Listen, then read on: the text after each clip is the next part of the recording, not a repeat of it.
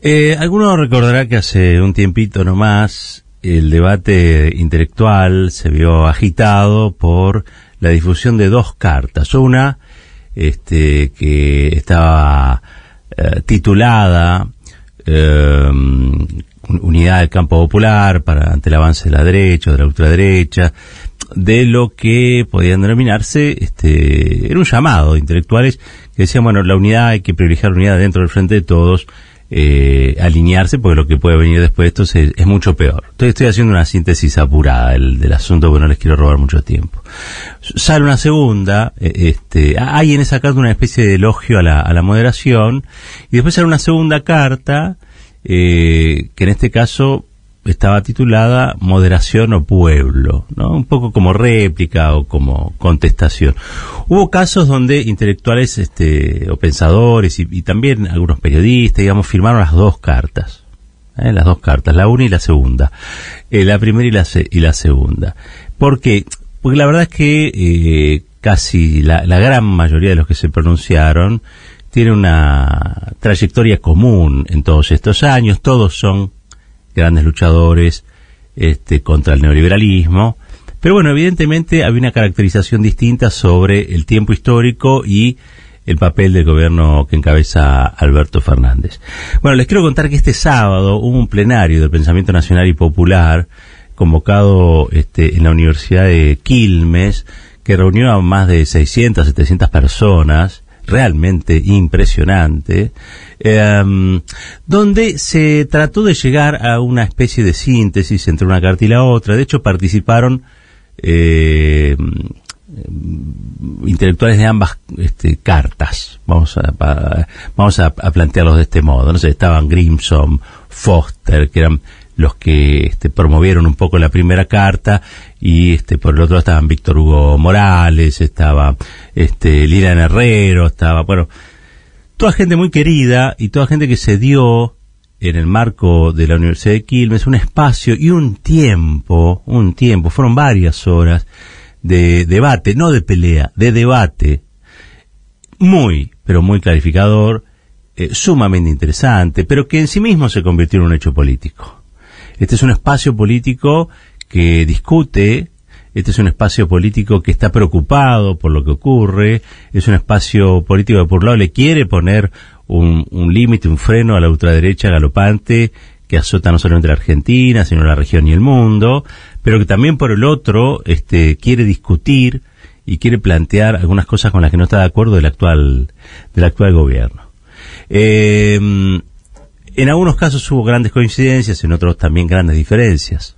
¿no? Porque, y porque eh, cuando hay diferentes caracterizaciones uno llega a distintas conclusiones. Por lo tanto, insisto, eh, el, solo hecho de juntarse implicó más que nada una voluntad de respeto en la diversidad, una voluntad de seguir trabajando, debatiendo y sosteniendo eh, el pensamiento nacional y popular como eh, fundamento teórico de una praxis, ¿no? Fundamento teórico de una praxis que eh, un, gobierno surgido, como el del Frente de Todos, surgidos de, del compromiso de derrotar al macrismo, pero sobre todo también de cumplir con la demanda popular, bueno, no puede eludir. Así que realmente me pareció importante, yo lo quería rescatar este encuentro, um, del cual trascendió alguna cosa, porque el cierre estuvo a cargo de Máximo Kirchner, llegó hasta ahí, eh, junto con también la, intendenta de, Quilmes, Mayra Mendoza. Eh, Máximo Kirchner habló durante una hora, dijo cosas muy, muy interesantes, quizá la que más se conoció o la que más rodó es esta que les quiero hacer escuchar, a ver. ¿Cómo había sido la negociación y el resultado de la negociación con el Fondo Monetario?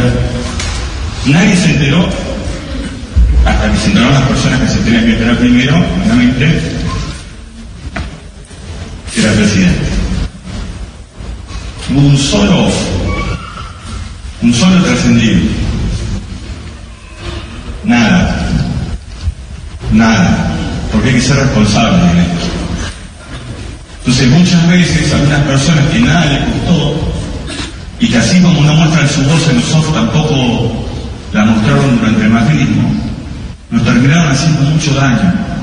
Ese compañero, esa compañera que lo echaron de su laburo en el sector público porque le miraban el Twitter o el Facebook o militaban en tal cual organización, merecen mucho más respeto de muchos funcionarios cuando van a hablar en off.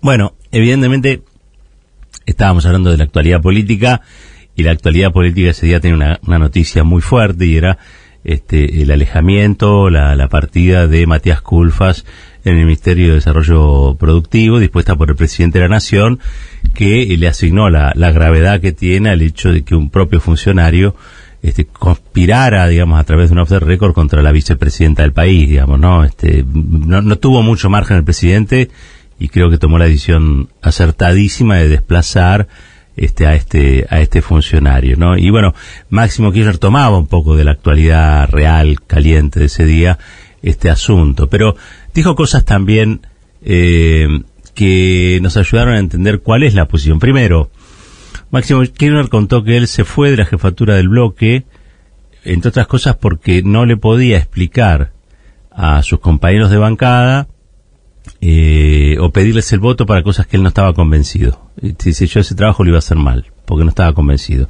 Hice públicas mis diferencias, cuando tuve que anunciar mi, lo hice a través, no lo hice a través de un off ni nada, fue y se lo dije al presidente y nadie se enteró. Primero que nadie se enteró el presidente. Eh, también allí Máximo Kirchner eh, rescató que él se quedó dentro del frente de todos. Si yo planteé mi diferencia y me, y me quedé, porque no, no estoy afuera del gobierno, yo soy parte del gobierno. También eh, en este marco sí reclamó al, al gobierno deseo. Él dice, yo quiero un gobierno deseante, quiero un, un, gobierno que se ponga metas y objetivos más ambiciosos. Y lo dijo como un hijo de, de, de Néstor Kirchner, ¿no? Dice, imagínense este, la correlación de fuerza. ¿Qué hubieran hecho las madres y abuelas si pensaban en la correlación de fuerzas o si pensaban que algo no se podía concretar? Imagínense este, si alguien hubiera, le hubiera dicho Néstor Kirchner que iba a ser presidente viniendo de un pueblito de 40.000 habitantes a 3.000 kilómetros de distancia de la capital federal y sin embargo lo fue. Siempre hay que proponerse algo más, dice, ¿no? Este, esto es como cuando uno ve, dice, la, la dificultad y la ve como una montaña. Claro, si te quedas mirando una ventana completa, te quedas inmóvil, paralizado. Pero si empezás a subir, un día hace 100 metros, día hace, y otro día llegas a la cima. Pequeños ejemplos, una hora de, un formato, casi diría yo, de stand-up, porque mezclaba profundas eh, cuestiones políticas con, con anécdotas de la vida familiar, ¿no? En Río Gallego, en Santa Cruz, en la Quinta de Olivo. Uh, en un tono, mm, me sorprendió, mesuradísimo, en un tono también eh, firme en cuanto a lo que plantea como diferencias, pero de brazos abiertos, realmente de brazos abiertos, creo que ninguno de los que estaba ahí se puede haber sentido eh, incómodo, al contrario, eh, de lo que de lo que Máximo planteó allí. Obviamente todo remitió, se estaba homenajeando a Horacio González, a aquella visita que hizo, creo que en el 2000, 2009, no recuerdo mal, Néstor Kirchner a una asamblea de carta abierta, donde estaba hablando justamente Horacio González y Kirchner llegó de improviso, eh, luego de la derrota con Francisco de Narváez, ¿no? Bueno, muchos muchos paralelos entre las dos situaciones se podían hacer este sábado en Quilmes, en este plenario nacional y popular. Estuvo Elena Herrero que dijo cosas maravillosas, Jaime Drig con sus noventa y pico de años allí hablando también, este Alicia Entel, Bueno, muchísima gente querida, muchísima gente querida, Daniel Rosso, mucha gente querida, realmente muy querida. Y muy, muy inteligente, muy comprometida, que uno le reconoce uh, haber mantenido una conducta en todos estos años. Para, para concluir, quiero volver este, a, a un episodio que yo concibo como grave, pero que lo considero más grave el presidente, porque yo, yo no pedí la, la renuncia de, de Culfa, la, la pidió el presidente. Así que él mismo le asignó eh, la, importancia que tiene el tema. Eh, yo voy a hablar bien de Cristina Kirchner, porque Cristina Kirchner planteó diferencias con Culfas en su momento y muchos quisieron decir que las diferencias con Culfas eran porque Culfas había escrito un libro. A las mujeres muchas veces cuando ejercen poder o dicen alguna verdad se las trata de locas. Eso ha sido una constante en la historia argentina Y la verdad hay que decir, Cristina tenía razón. A algunos le podrá gustar más, a muchos le podrá gustar más, a algunos menos le podrá gustar menos, pero Cristina tenía razón. Y, esto que padeció Cristina, porque es una operación en su contra, una operación en su contra de un ministro muy encumbrado, este, no es la primera vez que le ocurre, por eso en su momento tuvo que renunciar también el vocero Biondi. Es insólito que se usen mecanismos del lofer al interior de la coalición. Además de gravísimo, es insólito. No sé, yo, si alguien me dijera, ¿qué le dirías a Culfa? Bueno, que se siente ahí, que escriba mil veces, no debo conspirar contra mi propio gobierno. ¿Qué le vas a decir? Eh, y a mí me duele porque esto se hace y demuestra una gran irresponsabilidad, una falta de sensibilidad muy grande, ¿no? Y yo quiero funcionarios que, sean sensibles, que funcionarios que estén preocupados por el día a día. A mí como funcionario Culfas no, no me disgustaba, al contrario, creo que fue uno de los ministros más eficientes que estuvo Alberto Fernández junto con Cato Podis. Este, y la verdad es que no tengo nada contra su política industrialista, desarrollista, me parece limitada, ¿no? Me parece que a la par hay que estar pensando en un mercado interno fuerte, bueno, pero este, creo que si, nos ponemos a charlar vamos a coincidir en un 90% de las cosas. Pero hay cosas que no hay que hacer, porque uno puede tener diferencias como tuvimos, por ejemplo, en el plenario el otro día, uno puede plantear las disidencias, uno puede plantear sus opiniones, eh, pero siempre reconociendo en el otro a uno que tiene la parte de la razón que quizá uno no tenga. Ojo con eso. Cuando Néstor hablaba de las verdades relativas, lo decía en este sentido, ¿no? Y yo capaz que tengo razón, hasta cierto punto, y capaz que el otro tiene razón también hasta cierto punto. Bueno, ¿cuál sería el punto más corto entre, ese, entre el punto del otro y el punto mío?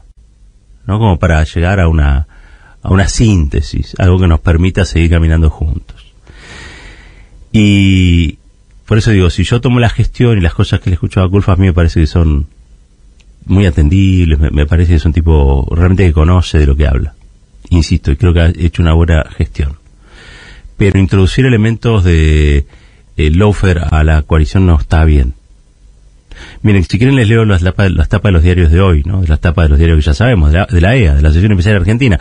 La Asociación Empresaria Argentina que detesta a Cristina Kirchner, ¿no? La de Paolo Roca, Techín, Pagani. Si quieren se los leo. Hoy va a haber una denuncia penal contra los funcionarios que en teoría y según esta operación a través del chat o del off the record reportaban a Cristina Kirchner porque habrían digitado una licitación en favor de Techín. Cosa más absurda yo no escuché en mi vida. Pero bueno, esa fue el intento de operación. Ahora, intento de operación que empieza una manipulación mediática, ¿eh? cuatro o cinco medios que salen a decir esto que planteaba el equipo de Culfas, y por el otro lado, eh, consecuencias penales. ¿Y qué es el lawfare si no es esto? Miren, yo me cansé de ver cómo fracasaban y cómo caían causas eh, originadas en denuncias falsas como la del dólar futuro, la de la obra pública, la del memorándum con Irán. Bueno, la lista es muy extensa, ¿no? Todavía no cayeron todas. La lista es muy extensa y siempre el blanco fue el mismo, Cristina Fernández de Kirchner o sus funcionarios. Entonces creo que esto ha sido, ha pasado una, más que una línea, más que una línea. Y aparte, lo más grave de todo esto, si se quiere, una de las cosas más graves de todo esto, la consecuencia más grave de todo esto. Eh, esto es algo que termina siendo una autolesión eh, de un gobierno que a veces no se autopercibe así, pero está recontra acosado por todos lados, pero que solo tiene reflejos para enojarse con los que le señalamos los desaciertos, del mismo modo que le señalamos los aciertos. La consecuencia de todo esto es que el, el gasoducto, el gasoducto que le daba a este gobierno una sobrevida en el tiempo, que le daba a este gobierno un pedacito de futuro, que siempre en política vale mucho, que nos daba a los argentinos también la esperanza de que íbamos a poder reemplazar este la, la, importación del gas por la producción propia y que eso nos iba a dejar dólares este, y que de alguna manera eso nos permitía tener controlada la divisa y nos permitía tener este, una perspectiva, una, idea, un futuro más venturoso y que en un punto también hablado de un proyecto de país donde quiere soberanía energética. Bueno, el gasoducto ahora está en veremos. Porque el lawfare tiene un problema enorme, o mejor dicho, nos trajo un problema enorme. No solamente es la mentira, no solamente es la persecución penal o criminal, es la consecuencia. Y la consecuencia de todo eso es que mete miedo en los funcionarios. ¿Quién va a firmar ahora sabiendo que hay un gobierno más debilitado y que tarde o temprano cualquier firma que haya, Gracielo Caña te lo va a llevar a la justicia penal? Justicia penal que vos no quisiste reformar entonces o no pudiste, no importa. Con un poder judicial que lo maneja un señor que se llama Rosenkrantz, que es la Asociación Empresaria Argentina en pleno, donde está en Roca, donde está este Mañete, donde está Pagani, entre otros. Eh, el offer es, casi diría yo, una es una bomba neutrónica contra la democracia. ¿Y qué decir en una democracia de un gobierno nacional y popular como este? Digo, es, es insólito lo que ha pasado, es gravísimo lo que ha pasado. Yo saludo la decisión del presidente porque no le quedaba opción y ha actuado como tenía que actuar eh, creo que tendría que haber escuchado a Cristina antes, pero eso es una opinión personal. Siempre voy a decir lo mismo y con mucho respeto. Uno opina desde el lugar que sabe. Yo no sé ser presidente. Yo no soy presidente. Yo soy periodista.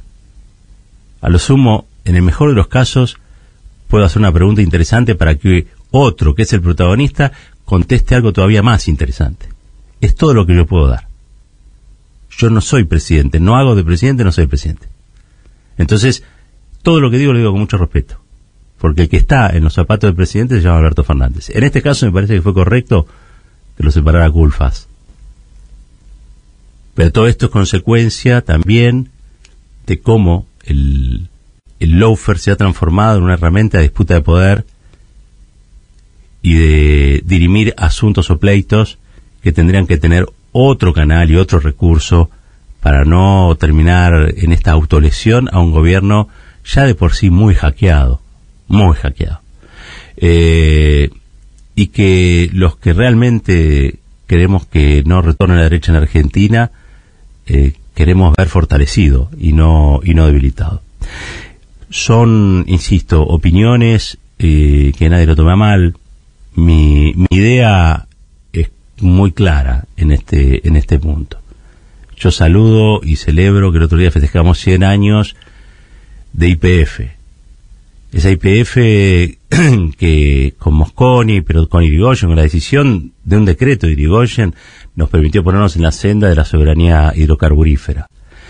Este, celebro y festejo ello que exista vaca muerta y que eso nos dé la posibilidad de seguir pensando en esa soberanía y que esa soberanía implique también un desarrollo potente, que genere producción, trabajo, buenos salarios. Celebro todo eso y creo que esa era la noticia del fin de semana. ¿Por qué estamos hablando de chats? ¿Por qué estamos hablando de renuncias de funcionarios? ¿Por qué? Bueno, creo que la respuesta a eso es eh, en parte también la explicación de una crisis que no debió haber ocurrido. Así como ese chat no tendría que haber sido escrito. Mil veces, dos mil veces, tres mil veces, cuatro mil, cinco mil, podría sentarse quien lo hizo y poner no debo conspirar contra el gobierno de que él formó parte. Un millón de veces, tres millones, no importa, hasta que se le fije y de ese modo respete y honre el mandato popular.